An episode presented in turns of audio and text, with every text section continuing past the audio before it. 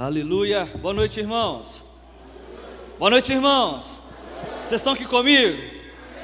Tá quente, não tá? Eu achei que estava quente só em Belo Horizonte, mas aqui também tá quente. Queridos, antes da gente começar, queria que você fechasse seus olhos. Quero fluir um pouquinho aqui, que louvor maravilhoso. Irmãos, tem uma unção tão palpável aqui no nosso meio nessa noite. E eu queria que você agora começasse a orar em outras línguas no seu lugar por alguns minutos. Eu sei, meu irmão, que a unção coletiva ela tem o poder de, de nos levantar, de nos colocar de pé, de nos colocar fortalecidos na fé novamente. Eu quero que você agora ore em outras línguas no seu lugar. Eu sei que tem coisas para acontecer no nosso meio, e eu quero, meu irmão, que você patine na unção, desfrute da unção a unção que quebra jugo, a unção que despedaça, a unção que troca fardos, a unção, meu irmão, que está fazendo você receber coisas sobrenaturais, sobrenaturais da parte de Deus para a sua vida. Eu sei que está calor, eu sei, meu irmão, que você pode estar incomodado no seu lugar, mas eu quero só que você entenda que aonde a unção está, meu irmão, o Espírito Santo opera. Aonde a unção, meu irmão, ela se move, ela está disponível. Coisas sobrenaturais podem e devem acontecer, porque a unção, meu irmão, ela nos proporciona isso nessa noite. Eu vim para cá, meu irmão, com um coração palpitante, porque eu recebi nesses últimos três dias tantas coisas na conferência. E o pastor foi muito guiado para falar que eu estou como uma panela de pressão. Eu estou como uma panela de pressão não por causa do tempo quente que está lá fora, mas porque eu estou incendiado por dentro e eu tenho coisas grandiosas para compartilhar com você. Meu irmão, pegue a unção nesse momento. Patine sobre a unção nesse momento. Comece a liberar palavras a respeito dos dias que você quer viver no Espírito nessa noite. Comece a declarar, meu irmão, como será a sua semana, como será o restante do seu mês, porque a unção ela está aqui agora e ela tem querido uma finalidade. Meu irmão, eu quero dizer para você uma coisa: se você está sob pressão do lado de fora, começa agora, meu irmão, a colocar pressão sobre a pressão, porque a unção está aqui para te levantar nessa noite. Porque o que está do lado de fora está tentando mudar o que está dentro de você, mas não vai conseguir. Mas o que está dentro de você tem poder para mudar do que está do lado de fora, meu irmão. Ei, carabá, seremandalama, sorobamba mandarababaxê. Recamandalama, sererararararas. Uma unção específica para agora. Não é para depois, não é para depois. Não pensa que você vai chegar na sua casa e que você vai ter essa unção porque ela é para agora, é para esse momento, é para esse tempo. O louvor muito guiado, irmãos, canções alinhadas com a palavra, canções alinhadas, queridos, com aquilo que nós somos, com aquilo que nós podemos, com aquilo que nós temos, com aquilo que nós somos. Uma unção de cura operando no nosso meio, uma unção de renovo operando no nosso meio unção para levantar pessoas que estão cabisbaixas, fadigadas no espírito Shekarabandarabra sere manalama sere Rocandalara sere Espírito Santo de Deus Você tem total liberdade, Jesus. Recamanalama sere O Espírito Santo, unção fresca Vinho novo, vinho novo, vinho novo, vinho novo chamados sendo despertados nessa noite, pessoas se levantando para servir nos departamentos da eclésia nessa noite, pessoas cheias do Espírito, pessoas recebendo o renovo, pessoas largando a timidez e correndo a carreira velozmente, velozmente, velozmente, velozmente. Yeah. Não se atente para o natural, meu irmão. Não se atente para aquilo que os seus olhos estão vendo. Mas entenda que pelo Espírito já está tudo pronto. É uma nova estação para novas pessoas nessa noite.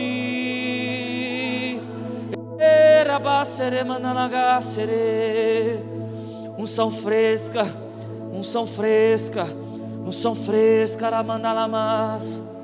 Se você, meu irmão, entender o poder que a unção tem nesse lugar nessa noite, você simplesmente vai ficar comigo, conectado no Espírito. para receber. Você já está recebendo, mas para você receber na plenitude. Espírito de distração não tem poder no nosso meio. Ei, ei, você veio para cá com um propósito. E esse propósito ele está se cumprindo nessa noite para você receber tudo que o seu pai disponibilizou para você nessa noite. Eu recebi imposição de mãos ontem, meu irmão. E eu creio na imposição de mãos para transferir aquilo que eu recebi. E se você, meu irmão, tiver na mesma fé que eu, na mesma visão que eu nessa noite, você vai receber por tabela. Não vai precisar nem de eu impor as minhas mãos, mas aquilo que está sendo ministrado sobre a sua vida, através da minha vida, você vai receber e você vai andar nisso. Você vai receber e você vai ser guiado por isso. Mais intensidade, mais intensidade, mais intensidade. Você não precisa abrir a sua boca, mas aquilo que você tocar próspero, você será. Xocarabandaramás, fique de pé, fique de pé, fique de pé. Mais intensidade no seu espírito para você viver nova, uma nova estação, uma nova fase, um tempo de você receber novas revelações pelo Espírito. Você vai ser acima da média, acima da média, acima da média, acima da média, acima da média. Coração disponível, coração humilde coração inclinado. Recandará graça, rebandará bababá, Mergulhe, mergulhe. Você não precisa saber tudo da palavra, mas você conhecendo o seu Pai, você está mergulhando nas águas certas. Receba nessa noite sabedoria. Sabedoria, sabedoria, sabedoria. Uh! Shekararara serere manalama sere. Roko seke kimin tarabra sere bandalamas. Deixa eu te dizer uma coisa, meu irmão. Presta bem atenção no que eu vou te dizer. Nós estamos vivendo dias onde as manifestações do Espírito no nosso meio precisam ser mais intensas. Sabe por quê, meu irmão? Porque o mundo está clamando por, um, por, por coisas que somente a igreja tem. Deixa eu te dizer uma coisa: o mundo está morto.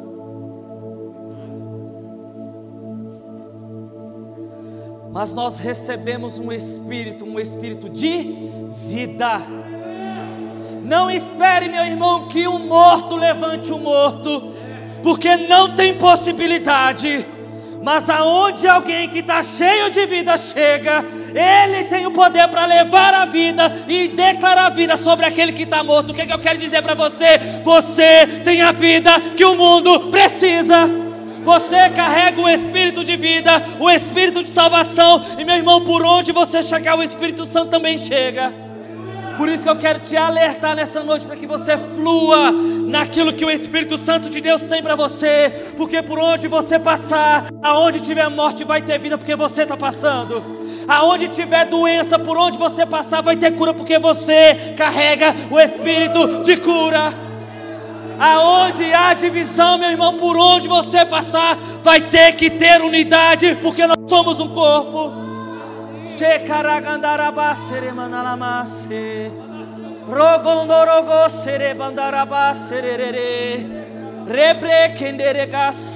Eu quero que você se anime. Você vai me achar que eu estou doido. E se você me ver dando carreira, você não se assuste. Porque eu não vim de Belo Horizonte para falar o que você quer, mas o que você precisa. É uma igreja cheia do Espírito aonde Satanás entende que o lugar mais alto que ele pode chegar é debaixo dos seus pés.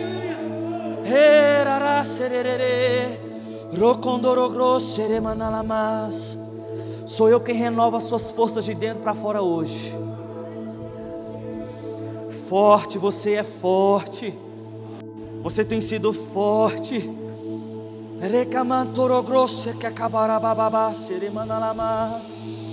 Tempos dedicados à intercessão, tempo onde o seu auxílio.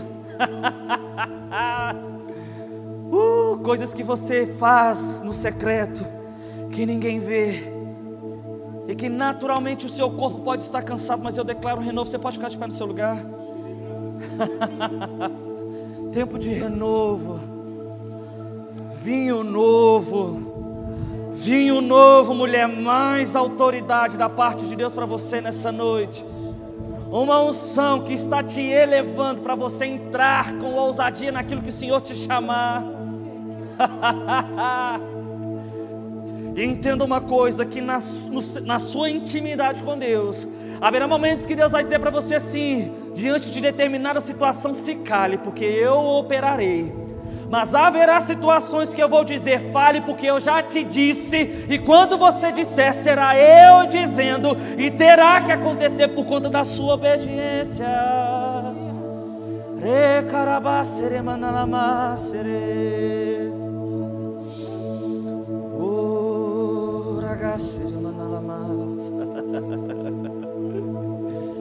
Shekerere será manalamas. Você pode colocar a mão nela aqui para mim? Aqui, aqui, aqui. Estou te levando hoje a gerar novos sonhos em mim. Sonhos espirituais. Sonhos espirituais, coisas grandiosas e insondáveis, diz o Senhor.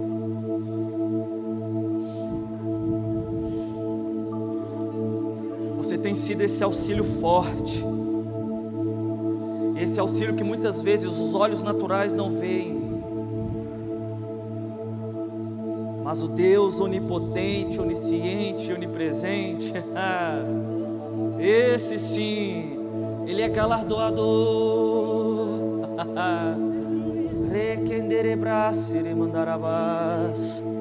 E é na simplicidade mesmo, é um coração cheio de expectativa coração que planeja e que às vezes para fazer é tão simples.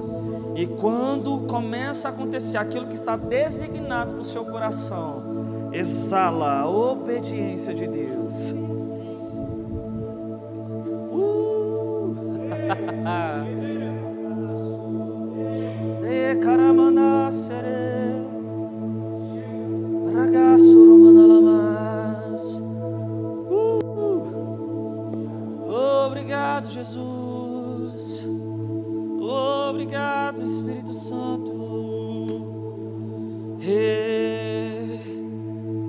quero te dizer uma coisa, você que faz parte dessa igreja. Não sei quando eu vou voltar aqui. Mas a partir de hoje vocês estão entrando em uma nova estação, porque novas pessoas estão para chegar neste lugar. Meia dúzia se alegrou, até o final você vai entender.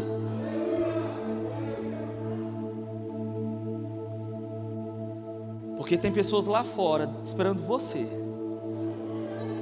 esperando você. A pior coisa é você marcar um encontro com uma pessoa e a pessoa não chegar. Tem pessoas lá fora esperando você se levantar por dentro e trazer elas para este lugar de refrigério, de renovo, de reconstrução. Porque com os meus olhos espirituais eu contemplo cada cadeira preenchida. Eu estou liberando uma palavra sobre você. Você pega se você quiser. Que você seja a boca que esse bairro precisa.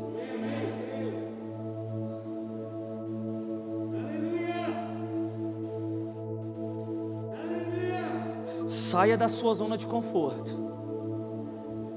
Não se conforme com qualquer situação. Nem sei o que, que eu estou dizendo isso. você tem a sua parcela nessa igreja. E se você fizer a sua parte, vai ficar leve, vai ficar leve, vai ficar leve, a escala do louvor vai ficar leve, a escala do diaconato vai ficar leve, sabe por quê? Porque quando o corpo está bem ajustado, andando em unidade, cada um fazendo o que foi chamado para fazer. Você está comigo? Tudo que eu falei não é nada do que eu vou pregar. Abra sua Bíblia comigo em Atos 28. Se a gente tiver que fluir, a gente para e flui de novo. Eu quero, eu, eu gosto de desfrutar da unção. Eu quero só te dizer uma coisa: que se você tiver que manifestar alguma coisa, eu paro o microfone na hora, porque a voz da vez é com você. Então você não precisa ficar acanhado, viu, irmãos? Amém. Atos 28, capítulo Atos 28, versículo 1. Nós temos muita coisa para falar nessa noite.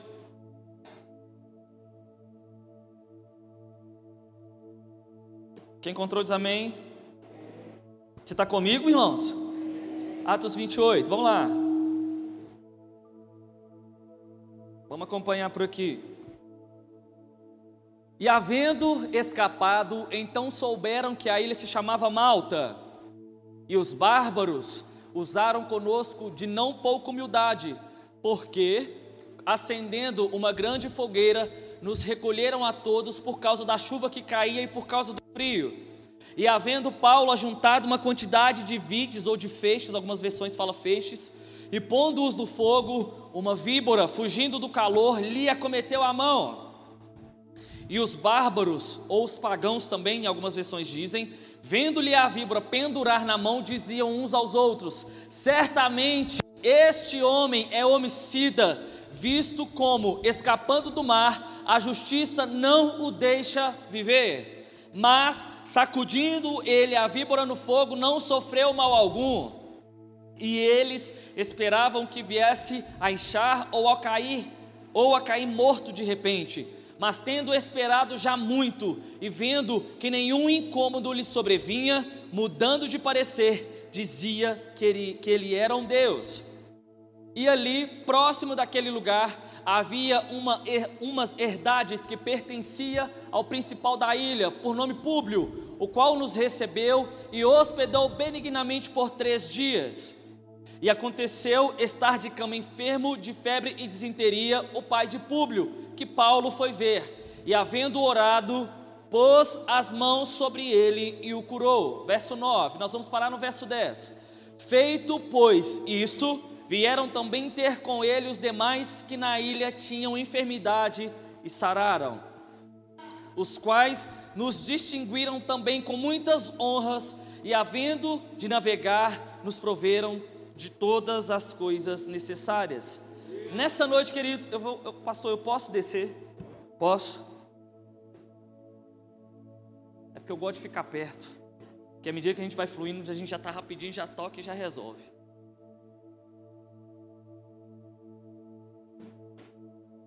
Muito obrigado. Quero falar com você nessa noite sobre propósito. Repita comigo: propósito.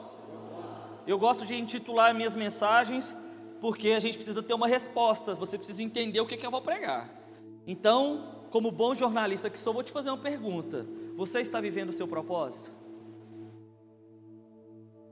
Vira para o seu vizinho e fala assim: Você está vivendo o seu propósito? Por que, que eu tenho trazido esse tema e o Espírito Santo tem me conduzido muito nesses dias para poder falar desse assunto? Porque nós estamos, queridos, vivendo em um mundo onde nós temos tantas informações, vocês concordam comigo? O apóstolo Paulo vai dizer que no mundo nós temos tantas vozes e tem tanta coisa acontecendo no mundo, que se a gente não tiver propósito, a gente aceita qualquer proposta.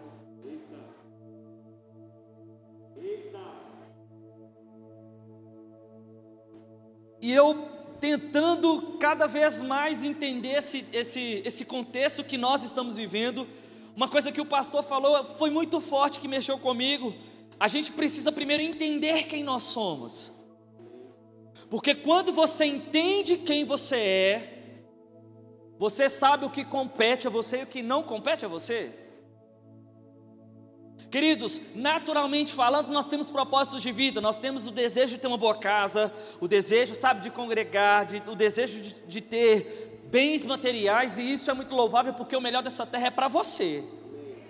Jesus se fez pobre para que você pudesse ser rico e desfrutar das coisas celestiais em vida.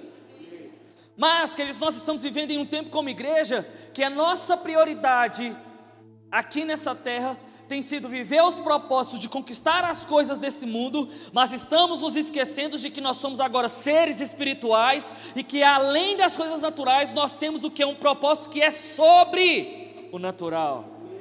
Você está comigo? E é esse propósito que eu quero que você entenda comigo nessa noite.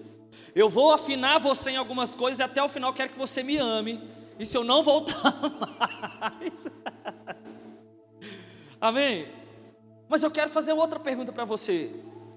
Será que o tempo que você tem gastado nos projetos que você tem gastado, o dinheiro que você tem investido em determinadas coisas, a energia que você está empenhando em fazer determinadas coisas, tem um propósito estabelecido por Deus? Por quê? Porque hoje nós começamos, nossa, eu quero fazer isso, mas você já fez a pergunta para o seu pai se ele quer que você faça isso? Uma coisa muito simples. A gente fala, eu vou para a academia. E quando você chega na academia, a única coisa que às vezes você não faz é malhar. Você foi para lá com o propósito de malhar? Eu estou falando de uma coisa natural, queridos. Por quê? Porque a gente estabelece propósito no calor da emoção, dois, três meses depois a gente foge do propósito, ou seja, nunca foi propósito. Deixa eu te dizer uma coisa. Se você entra por aquela porta, recebe um louvor como esse e fica apático, é porque você está aqui sem propósito. Porque quando você entende a unção, você não fica preocupado com a sua reputação. Você dança, você celebra, você se alegra, porque você está aqui com propósito.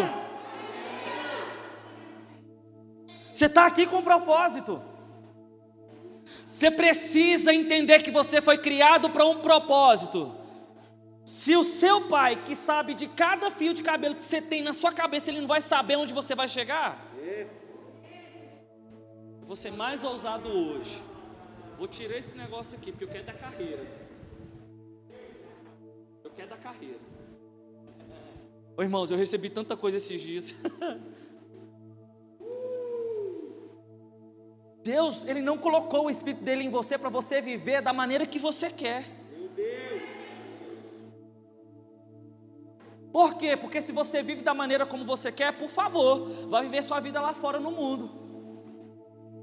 Porque Deus ele nos criou, querido, para um propósito grandioso. E muitas coisas não estão acontecendo porque nós estamos fora do propósito, querendo viver a nossa vida com base na nossa alma, fora do espírito. Quando você vai olhar, querido, a tradução da palavra propósito, olha só o que, ela está dizendo. Propósito no grego significa dia. E o que, que é dia? Significa preposição primária, ou seja, primeiro, que denota o canal de um ato. Significa também através de, por meio de, de lugar, do começo ao fim. O que, que eu quero que você entenda comigo? Que Deus, querido, Ele pode muito bem fazer tudo o que Ele tem para fazer sem depender de nós. Só que na cruz Ele morreu por alguém e através desse alguém os propósitos de Deus seriam estabelecidos na terra. O que, que eu quero que você entenda? Que uma vez que você entendeu que Jesus morreu para você, tem um propósito que é para você, que vai acontecer através de você. E se você não entender que é através de você, você não vive a plenitude daquilo que Deus tem para sua vida. Se você vive o propósito, outras pessoas são alcançadas. Agora, se eu me abstenho do propósito, outras pessoas deixam de receber aquilo que está sobre a minha vida, que Deus já designou para mim. É por isso que o Espírito diz: olha, se levante, porque tem uma porção que é sua, tem, tem um povo que está esperando por você. E se você não se levanta para viver o propósito, aquelas pessoas deixam de receber porque você está fazendo a sua vontade e não está fazendo a minha vontade. Declarar Romanos que a vontade de Deus é agradável, boa e perfeita é bom, menino, é bom demais, mas é melhor viver. É melhor viver. Por que, que eu trouxe esse texto do apóstolo Paulo? Porque é um texto que ele vai trazer adversidade para a gente. Porque quando a gente fala de propósito, a gente pensa assim: nossa, meu propósito vai ser tudo uma mil maravilha. Quero que você entenda comigo, pelo amor de Deus, eu não estou exaltando a dificuldade, mas eu quero mostrar para você que no meio da adversidade, se você estiver no meio do propósito, você vai ser bem sucedido em todas as coisas.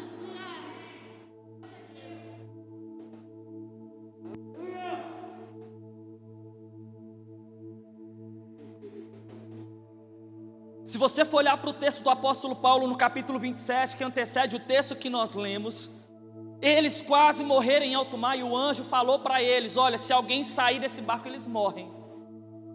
Paulo, querido, ele já estava há dias em alto mar. Não sei nem te dizer o dia, porque os mestres que estudam a palavra aí depois me, me corrigem. Eu não sou mestre. Paulo, ele estava indo para Roma pregar o evangelho. E depois que eles quase naufragaram, eles chegaram numa ilha chamada Malta. E chovendo, o que, é que ele foi fazer? Ele foi pegar um graveto e a vibra o picou. Eu não sei como você vai receber o que eu vou te dizer. Mas essa revelação, quando caiu no meu coração, eu falei: tá bom. Paulo, querido, ele tinha um senso de propósito muito profundo. Se ele estava tão propósito, do, do, do, se ele estava tão consentido, não é consentimento de propósito, quando ele era Saulo, o que diria como Paulo? O que eu entendo com essa passagem é que Paulo, querido, ele sabia da importância de viver o propósito.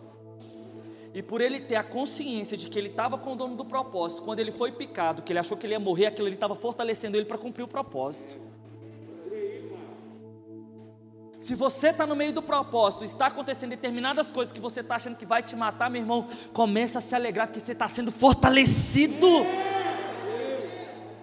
Você está achando, meu irmão, que determinadas coisas estão acontecendo para fazer com que você seja fraco? É no meio do propósito, meu irmão, que você vai ser aprimorado, que você vai ser fortalecido para evidenciar um Deus que nunca perdeu. Se você está aliançado com Ele, você também não vai perder. Uh! Ai, pastor, estão falando mal de mim, pastor. Que fale mal de você, desde que você viva o propósito. É isso aí. Porque árvore, querido, quando você queria pegar uma, um, um, fruto lá do pé, o que, que você fazia? Aleluia. Você, ó, ó. Só recebe pedrada quem dá fruto.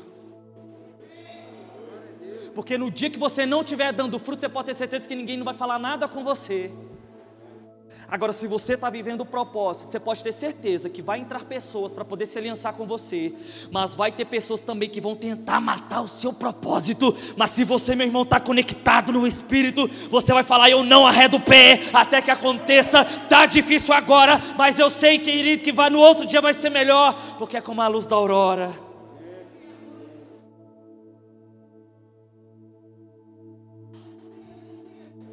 Nós precisamos ser mais resistentes, queridos, para viver o propósito. Para viver o propósito. Sabe por quê? Porque quando nós aceitamos Jesus, nós não aceitamos qualquer Deus, querido. Se você está acostumado a lidar com pessoas que te deixam na mão, deixa eu te dizer, o seu pai não é desses. Se você está acostumado a se aliançar com pessoas que vai te colocar para baixo, deixa eu te dizer uma coisa: vem para o papai, vem para a palavra, que a palavra te exalta. A palavra vai te podar, vai te alinhar, mas vai te colocar em um lugar onde você vai frutificar aonde você estiver. Porque quando tem propósito, meu irmão, meu irmão você, tá, você precisa entender uma coisa comigo, pelo amor de Deus.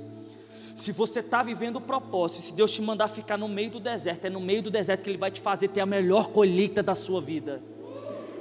E quando eu falo de deserto, não é de sofrer, não. É de você chegar em um lugar onde não tem nada, e através de você, através da sua fé, o sobrenatural vai ter que acontecer. Por quê? Jeremias 29, 11 vai dizer: Porque sou eu, Deus, que tenho pensamentos de paz ao seu respeito, para te conceder o fim que você você está se aliançando com Deus que já foi lá no seu futuro. Se é para dar o final que você merece, querido, é porque ele já foi lá e ele já sabe que você já é um sucesso. Só que fora do propósito, meu irmão, você nunca vai saber que ele foi no seu futuro. Agora, se você está no propósito, a cada passo que você der, a revelação vem, e aí você tem mais convicção que você está no caminho certo.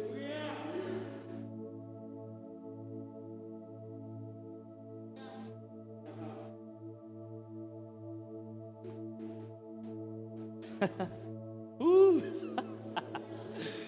Aleluia. Queridos, os propósitos de Deus para as nossas vidas é o que dá sentido para tudo que a gente faz aqui na terra.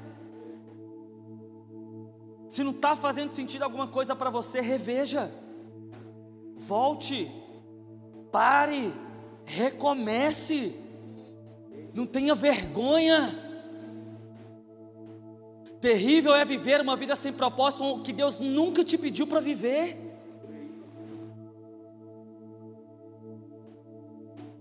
Porque você foi criado para um propósito. Quando eu tinha 19 anos orando no meu quarto, Deus falou: Eu estou te chamando para o pastoreio. Eu falei: Ai, pelo amor de Deus. Deus chama a gente para algo, a gente já começa a questionar, né? Eu tinha 19 anos.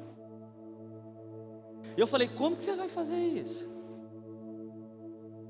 Se eu não sei nem ler a Bíblia? Já tinha nascido com um chamado profético, agora você me coloca mais uma enrascada. E aí Deus falou: se você viver o meu propósito, para cada estação eu levanto alguém para te suportar. Te suportar não é te suportar, te dá suporte. E eu comecei a ser discipulado por um pastor, que ele foi me instruindo na palavra até determinado tempo, e depois eu fiz o rema, formei no rema, Fiz escola de ministros, formei na escola de ministros e acabei de ser licenciado pelo ministério. Acabei de, acabei de fazer 31 anos. 11 anos. Mas lá atrás eu ouvi algo a respeito do meu propósito. Quantos de nós estamos na igreja ouvindo palavras, mas tapando os ouvidos para não viver o propósito? Por quê? Porque você quer satisfazer os seus desejos. Porque vir para a igreja cumprir escala é penoso. É penoso porque você está fazendo aquilo que você quer e não aquilo que Deus quer. Porque a gente encontra paliativos para poder resolver o problema, e quando o BO volta, você quer colocar na mão de Deus sabendo que é para você resolver. Por quê? Porque você já recebeu a nota por dentro. Você foi criado para um propósito. Quando eu descobri que o meu propósito era fluir no chamado profético, no chamado pastoral, e na área da comunicação eu fiquei bem, porque quem tem propósito não aceita qualquer proposta. Se me chamar para ser da área do direito, eu não vou, porque eu sei que lá não tem propósito para mim. Se me chamarem para a área de engenharia, eu sei, querido, que não tem nada para mim. Mas se me chamar para a área da comunicação, eu, meu irmão, eu vou dar carreira. Aonde Deus te colocou, tem um propósito que vai acontecer através de você. Quero te contar mais. Olha o que, que Deus me arruma. Esse ano foi um ano muito doido. Em março eu fui desligado da empresa que eu trabalhava, numa agência de comunicação. Dia 3 de março. Falei, meu Deus, e agora? Aí dia 10, minha esposa, Felipe, estou grávida. Que tudo, Deus. Dia 16 de março a gente pegou Covid. A esposa em casa, eu em casa. Eu descansei em Deus. No dia 30 de abril, me chamaram para trabalhar numa outra agência. Eu falei, vamos embora. Quando foi no meados de agosto, eu recebi um convite para trabalhar numa área que eu nunca trabalhei na minha vida.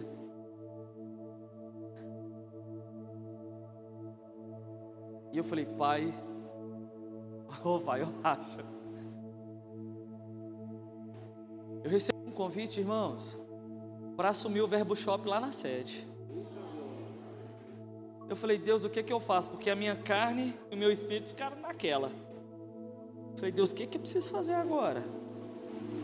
E orando, o Espírito Santo falou assim: Você se lembra daquelas palavras que eu disse lá atrás?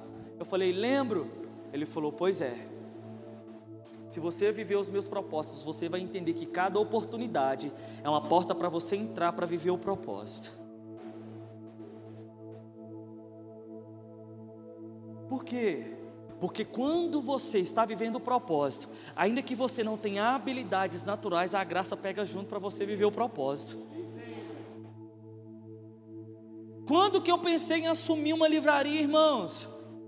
Quando que eu pensei na minha mente natural assumir uma livraria sendo eu da área da comunicação? Tem alguma coisa a ver? Tem. Mas tem coisas, querido, que você dentro do propósito vai ser aperfeiçoado para poder viver. É por isso que você precisa entrar no propósito, porque entrou no propósito, a graça pega junto e você começa a fluir. E aí agora eu estou no ministério em tempo integral. Eita Deus! Tem propósito? Tem. Aonde a gente vai chegar? Revelação progressiva. Mas nós queremos viver coisas grandiosas que Deus já disse mas ele precisa começar por uma oportunidade. Por uma oportunidade.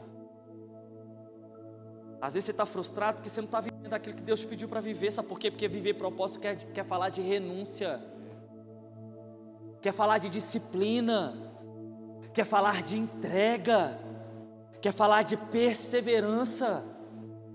E a gente está hoje um cliente fast food que chega na igreja, senta, recebe, e sai por aquela porta como se nada tivesse acontecido. Todos vocês que estão aqui hoje têm uma parcela de propósito para viver em Cristo. E a gente não vai viver nada simplesmente sentado, porque se você está vivendo o propósito para edificar você mesmo, você nunca está vivendo o propósito. Olha para Jesus, irmão, olha para Jesus. Eu vou enviar o meu filho para por eles. Eu vou enviar o meu filho para morrer por eles. E Jesus, querido, ele sabia do propósito de vida dele aqui. Ele sabia. Pai, se possível, afaste de mim esse cálice. Mas que, se não, que seja feita a tua vontade.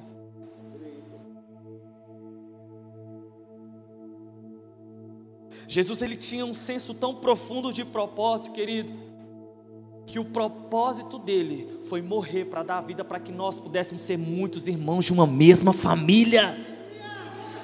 Jesus não foi egoísta para falar, eu não vou morrer por eles, porque não foi eu que pequei. Não foi eu que pequei, por que, que eu tenho que agora assumir um propósito para carregar uma culpa, para carregar um pecado que não era meu? Mas ele sabia que se ele cumprisse o, o propósito, o nome de Deus seria glorificado. O senso de propósito de Deus para a sua vida vai fazer com que muitas pessoas sejam alcançadas, assim como Jesus fez e alcançou a mim e a você. Abra sua Bíblia comigo em Gênesis 1, 26. Tem como colocar para mim na projeção? Gênesis 1, 26. Deus querido tem propósito. Eu sei que você esperava um culto poderoso, que você pudesse dar carreira, mas melhor do que correr, meu irmão, por aqui é você ser transformado por dentro. Amém. Então disse Deus: façamos o homem a nossa imagem e semelhança. E aí ele começa com um verbo que quer dizer o quê? Domine. Domine ele sobre os peixes do mar, sobre as aves do céu, sobre os grandes animais de toda a terra e sobre todos os pequenos animais que se movem rente ao chão. Pausa. Queridos, Deus ele fez as coisas, Deus é muito inteligente. Quando você vai começar a ler o capítulo 1, Deus disse: Eu vou fazer o homem em imagem e semelhança. O que, é que ele começa a dizer? Haja luz e ouve e aí ele começa a liberar palavras para que tudo aquilo que ele dissesse pudesse vir à realidade. Para que quando chegasse em Gênesis 1, 26, ele pudesse falar: agora, depois que eu criei tudo, eu vou, depois que eu criei tudo pela minha boca, agora eu tenho um propósito maior do que dizer, agora eu vou fazer. Pega a revelação agora eu vou fazer eles com o propósito de ser a minha imagem e semelhança. Mas além de ser a minha imagem e semelhança, eu tenho outro propósito, eu quero que eles dominem. dominem. Eu criei eles para que eles pudessem dominar. Só que o homem peca, querido. E mesmo depois de tendo pecado, o pecado não mudou a intenção do propósito de Deus ao nosso respeito. Por isso que o Antigo Testamento Deus levanta reis, profetas e sacerdotes para poder fazer com que o povo não se perdesse. Deus trouxe fatores naturais para que os homens pudessem entender que Deus ainda tinha um propósito. Porque se Deus não revelasse, não se manifestasse, o homem ele se perderia totalmente de Deus. Ora levantava reis, profetas e sacerdotes, ora levantava as leis, ora trazia fatos naturais, até que quando a gente chega no Novo Testamento, a gente olha para Mateus começando a falar da linhagem de Jesus, e a gente se esbarra em um grande homem chamado João Batista. E agora eu quero falar de alguns fatos da Bíblia que eu quero que você reflita comigo. Quem foi João Batista? Primo de Jesus. E eu estou falando de propósito, amém? O seu propósito é para você. O propósito de vida para o pastor é diferente do meu. O meu propósito de vida é diferente do irmão e assim vice-versa. E eu quero que você entenda nessa noite que se você viver o seu propósito sem olhar para o outro, você vai correr a sua carreira. Quando a gente olha para João Batista, João Batista até então ele estava batizando o povo com água nas águas para o arrependimento. E ele também tinha um senso profundo de propósito. E ele, querido, quando a gente chega em Mateus 3, o texto vai dizer que João Batista ele declara: olha, tá vindo um que é que é maior do que eu. E ele não só vai batizar vocês com água, mas também pelo poder do Espírito. O que, que eu quero que você entenda comigo? O João Batista aqui na palavra, ele tem a relevância que ele tem porque ele viveu o propósito dele até onde ele competia. Por quê? Porque hoje no nosso meio tem gente que sabe que sabe que vai fazer até determinada parte, mas está querendo entrar em algo que não foi chamado para ser. João Batista tem a relevância que tem porque ele falou: me compete vir até aqui, porque eu sei que está vindo um que é maior do que eu, que vai fazer coisas maiores do que eu fiz, mas nem por isso eu vou fugir do meu propósito. Se o meu propósito é elevar ele, preparar o caminho para ele, eu vou fazer. Você vai lidar com gente que vai querer que entrar em competição com você, porque às vezes vocês podem estar no mesmo propósito. Eu vou te dizer uma coisa: todas as vezes que você entra em competição com alguém por conta de propósito, você está fugindo do propósito. Você não está correndo a sua carreira, você não está correndo o seu propósito. Se, você, meu irmão, tem um chamado para levantar outras pessoas, preparar o caminho para outras pessoas, assim como João Batista, faça até onde Deus pediu para você fazer. Olha para Noé. Noé constrói a arca. Noé não ficou assim, Deus, para que, que eu vou construir uma arca? Eu já sou de idade. Deixa eu te dizer uma coisa: quando Deus estabelece um propósito, Ele não te pergunta a idade, Ele só te pede seu coração disponível. Por quê? Porque enquanto ele construía, as pessoas passavam e falavam assim: é doido, olha lá, é doido, é doido, é doido.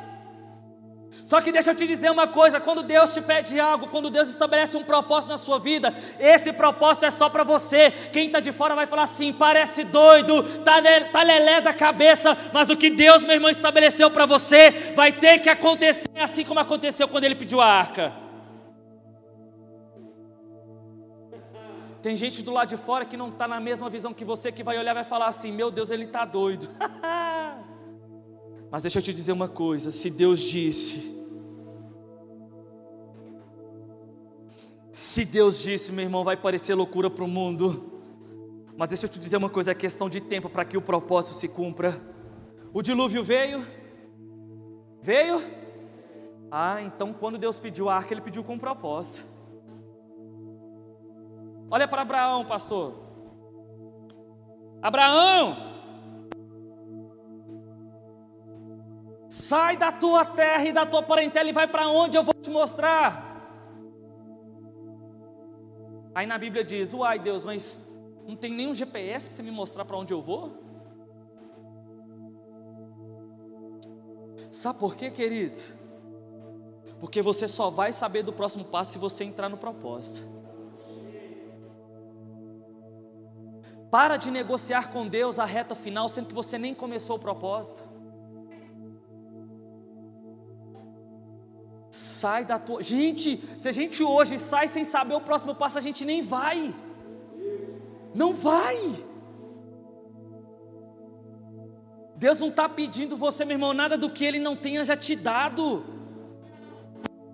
O próprio Jesus só, só disse que Ele fez o que Ele viu o Pai dele fazer. Nenhum pai querido vai pedir uma coisa para o filho, sendo que ele antes não tenha feito. Se Deus te chamou para operar no propósito de cura, é porque a palavra já diz que você pode curar, porque a própria palavra é a cura.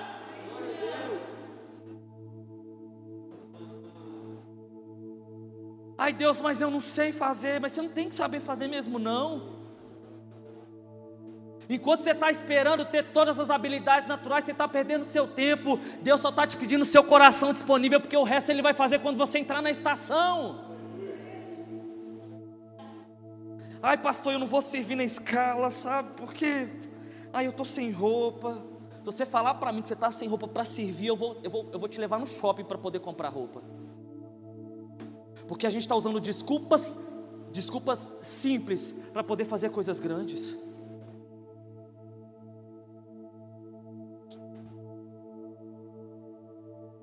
Ah, pastor, é porque Satanás está furioso com a minha vida. Às vezes nem é Satanás, é você que está aí atrasando os planos e os propósitos de Deus. É, é isso mesmo. Nem tudo é demônio, não, gente. Até porque a gente já sabe onde ele está e a autoridade que a gente tem. Mas o fato de saber da autoridade que a gente tem, da fé que a gente tem, a gente está ficando sem vergonha e não está fazendo o que precisa ser feito. O mover é bom, irmãos, é maravilhoso. Tudo que Deus tem para operar no nosso meio é maravilhoso, porque tem um propósito, tem um fim proveitoso mas você vai ter que viver o seu propósito para além das quatro paredes.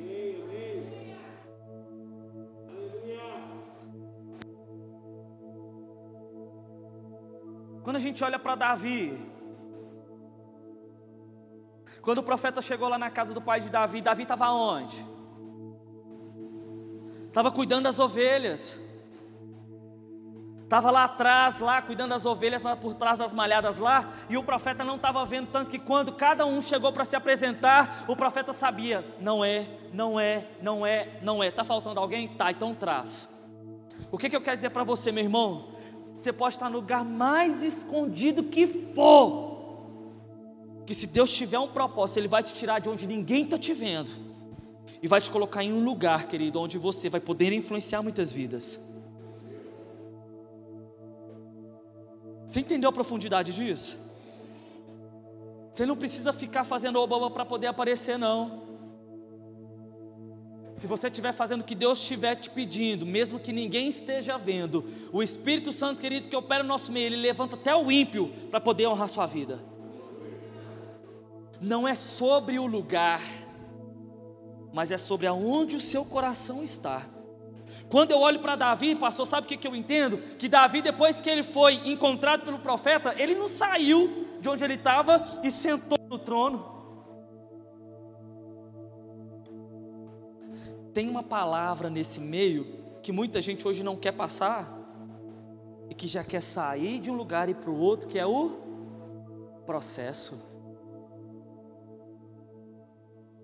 Por quê? Porque se Davi assumisse o trono na idade que ele estava, ele ia fazer mais borrada do que. Ah, Felipe, mas Davi errou. Mas é a própria Bíblia que diz que ele era o coração,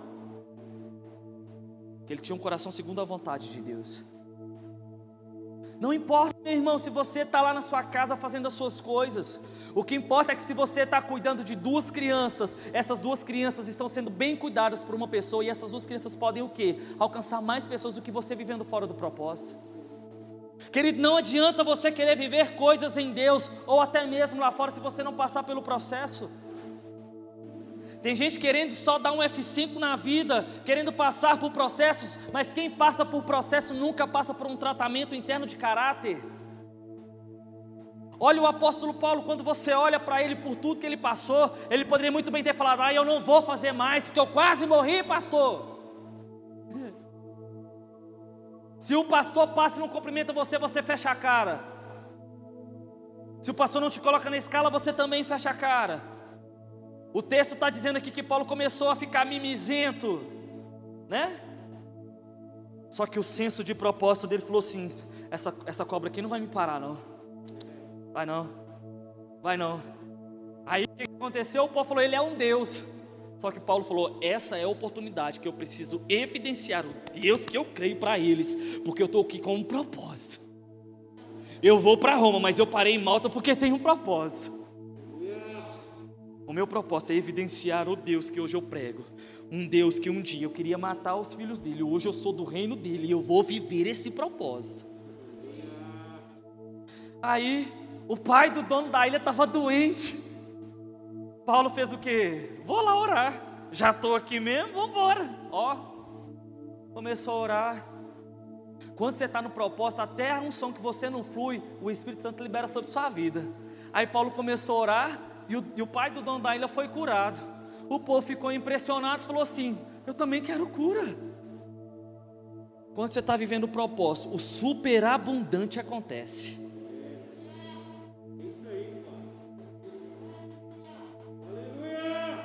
Ah, Felipe, mas eu não tenho chamado nos dons ministeriais, meu irmão. Desculpa novamente, não me interessa.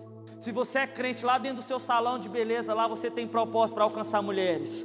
Se você trabalha numa empresa e você é o administrativo, você também tem o propósito em ser o melhor administrativo. Se você é motorista, meu irmão, você também tem propósito. Propósito não fala sobre o lugar, mas fala sobre estar onde Deus pediu para você estar, ser o que você precisa ser e fazer o que você precisa fazer.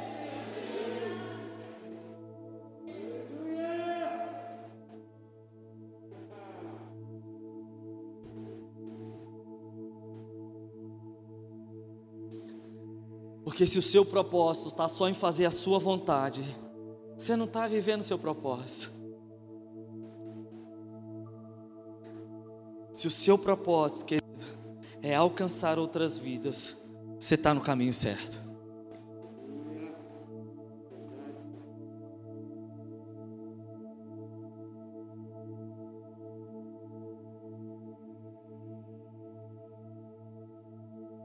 Você já refletiu por que, que você está em determinado lugar? Por que, que você está aqui? Vamos começar por aqui, né? A gente já está aqui mesmo.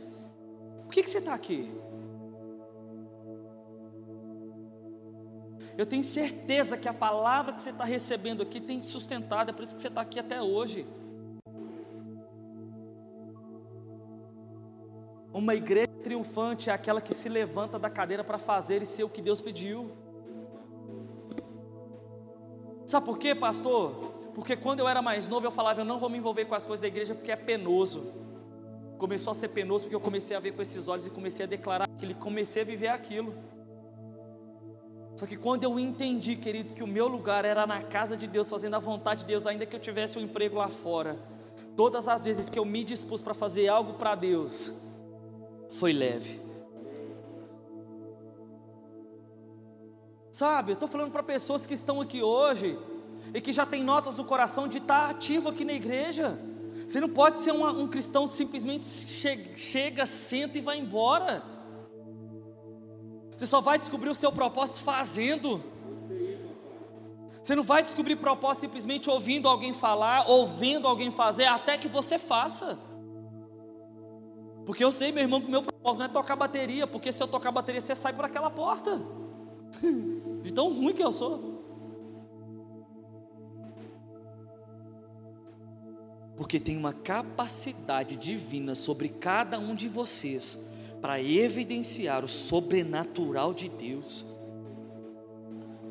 E o texto de Atos vai terminar dizendo que depois que aqueles que estavam doentes foram curados, Paulo sai de uma circunstância onde o povo achou que ele era um Deus e que ele ia morrer, para no capítulo 10, no versículo 10, o povo falar assim: a gente precisa honrar ele para que ele possa terminar de cumprir o propósito e chegar a Roma. Ele tinha todo um cenário adverso para poder morrer em Malta, parar em Malta. Só que ele tinha convicção de que não era para acabar ali o propósito dele.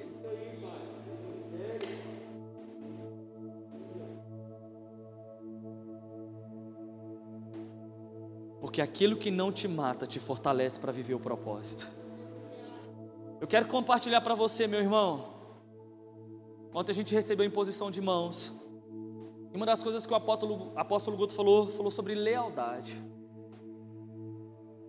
E eu tenho ministrado desde 2011, já estou aí, mês que vem faz 10 anos que eu estou ministrando. E eu sei, querido, onde Deus vai me levar. Eu falo isso com submissão e humildade.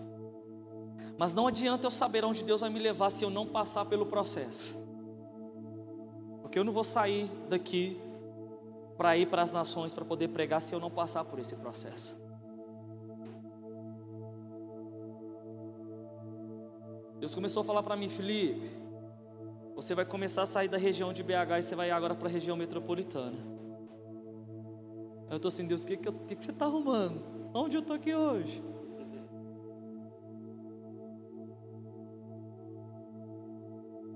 Eu decidi viver o meu propósito.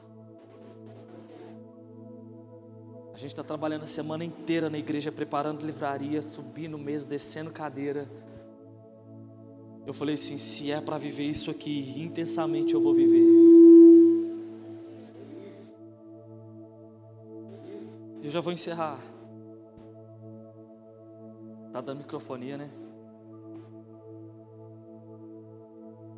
Meu irmão, eu não sei como você recebe essa palavra hoje.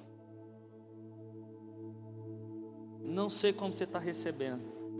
Se uma pessoa falar para mim que recebeu, eu vou embora feliz. Porque eu tenho convicção que eu estou vivendo o que Deus pediu para viver. Não estou respeitando regras naturais, não estou respeitando Satanás, não estou respeitando a doença, não estou respeitando nada. Nada de que vai contra a palavra. Porque eu decidi defender o Evangelho e viver o Evangelho. Sabe por quê? Porque o nosso tempo como igreja está tá curto. Se Jesus, que ele foi às partes mais baixas, levou consigo o cativo e o cativeiro andou por 40 dias, operou sinais e maravilhas. Em Atos 1 ele vai dizer: permaneçam em Jerusalém até que do alto vocês sejam revestidos. E dez dias depois em Jerusalém o Espírito Santo desceu sobre ele, sobre aqueles que estavam reunidos em Atos 2. E o Espírito Santo veio sobre a igreja, tinha um propósito. A palavra vai dizer que eles estavam reunidos no templo, eles estavam sentados igual vocês estão aí agora, e o Espírito Santo veio sobre eles e eles começaram a orar em outras línguas. Deixa eu te dizer uma coisa: esse cenário aqui era o mesmo cenário de Atos 2, que o Espírito Santo desceu e eles começaram a falar em outras línguas, porque tinha um propósito. Um cenário como esse, e, e Jesus voltou para o Pai. Agora, se ele disse que vai voltar, se ele morreu, ressuscitou e voltou, você acha que ele não vai voltar novamente? Ele vai voltar, irmãos. E aí ele vai fazer com você. E aí, vamos conferir o seu propósito? Vamos conferir aqui. O Deus do propósito é o Deus da sua provisão. O Deus do propósito é o Deus que vai trazer os recursos necessários para você avançar cada etapa.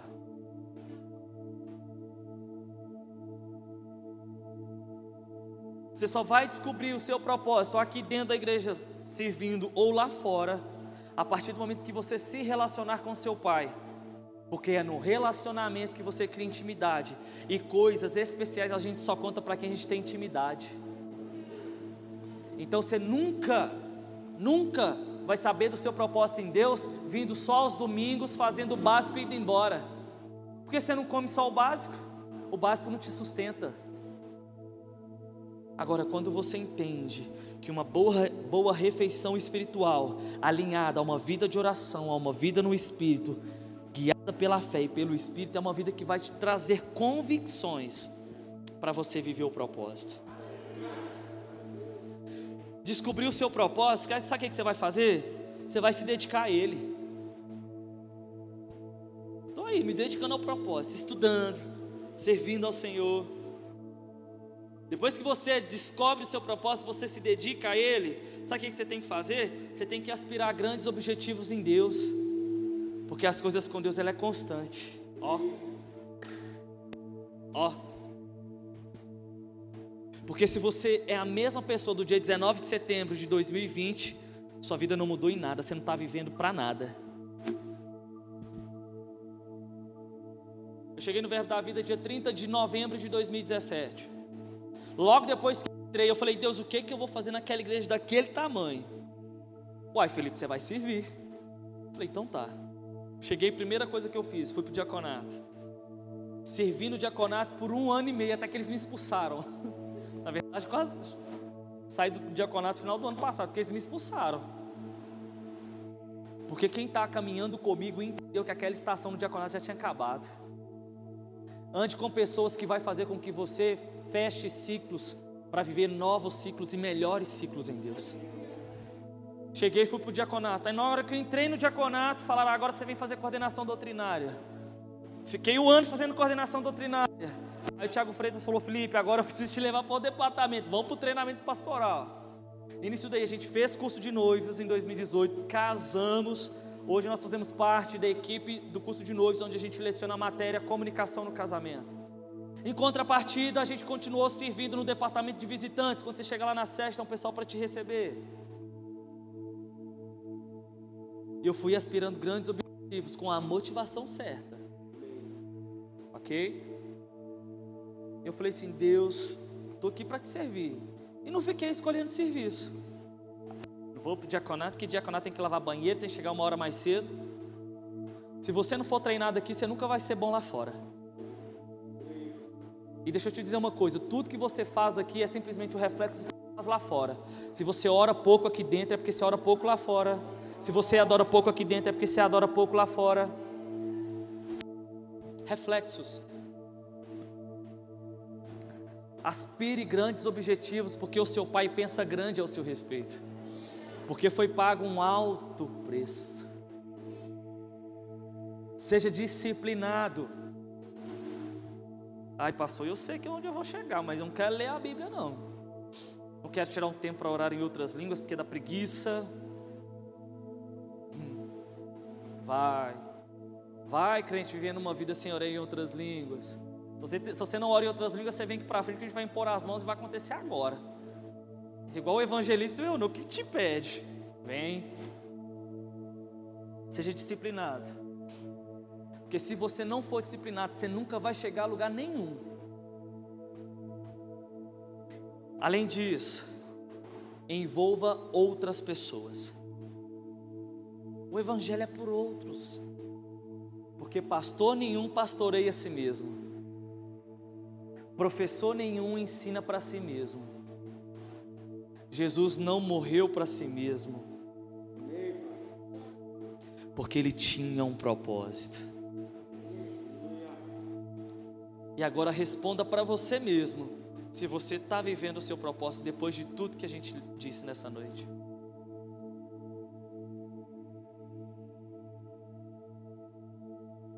Eu estou falando com vocês do que eu estou vivendo e que o que o Espírito tem me concedido para falar por onde eu tenho passado nesses dias. Porque se você não tem noção da responsabilidade que você carrega como filho de Deus, eu estou te chamando para você se levantar por dentro e entender que tem coisas grandiosas para poder acontecer através de você. Por isso que eu trouxe a derivação da palavra para você entender que é através de você. Para uma cidade, entre uma cidade e uma outra tem uma ponte. Você é essa ponte que vai fazer com que pessoas sejam transportadas do império das trevas para o reino do Filho do amor de Deus. Você pode ficar de pé no seu lugar, queria chamar o pessoal da música.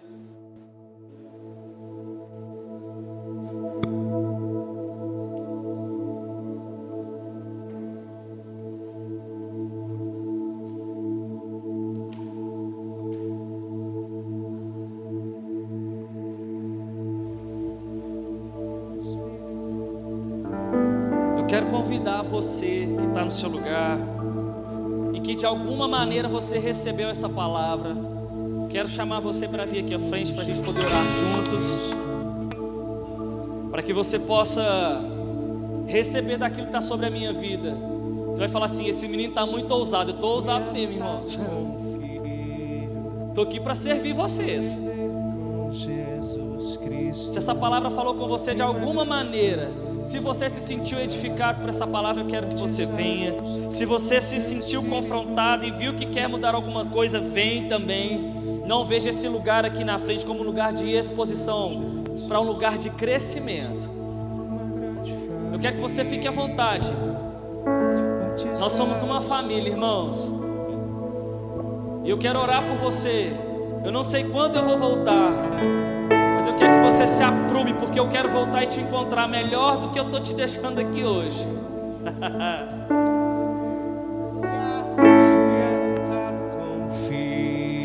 e se você não sai do seu lugar o Espírito Santo me mandar, eu vou, hein? Jesus Cristo. Você fica na liberdade enquanto o pessoal ministra.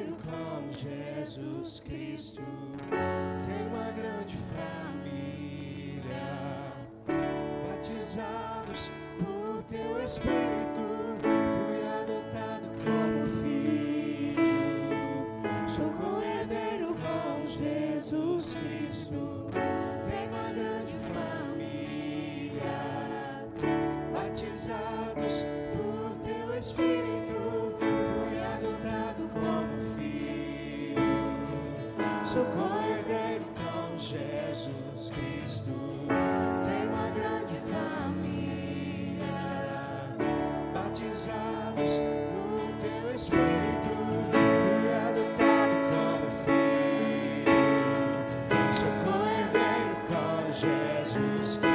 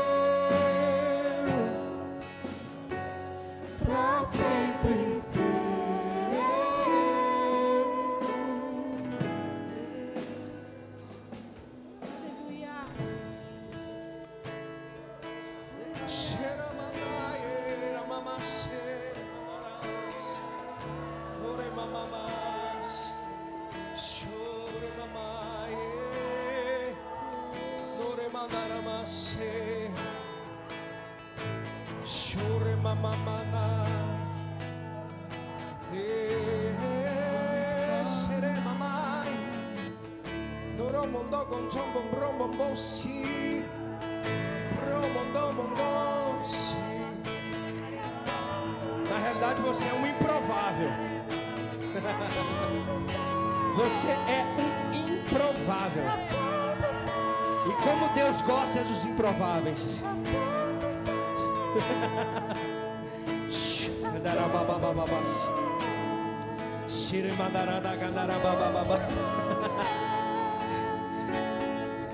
Ele está te levantando por esse tempo para te preparar para algo grande poderoso. E eu já vejo, sim, nações, sim, mas é uma multidão.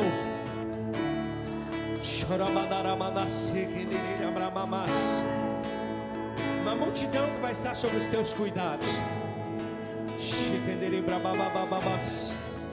Deus já te preparou, sabe aonde? Dentro da tua casa, com uma mulher forte, com coisas improváveis acontecendo ali. E como você nunca se desviou daquilo que Deus já tinha falado dentro de você.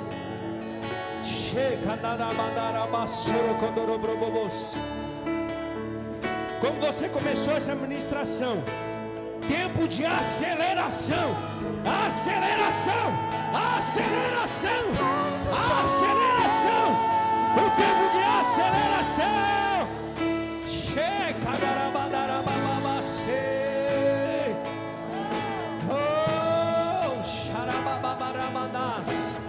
Esposo, você não ficava de fora daquilo que Deus está fazendo aqui hoje.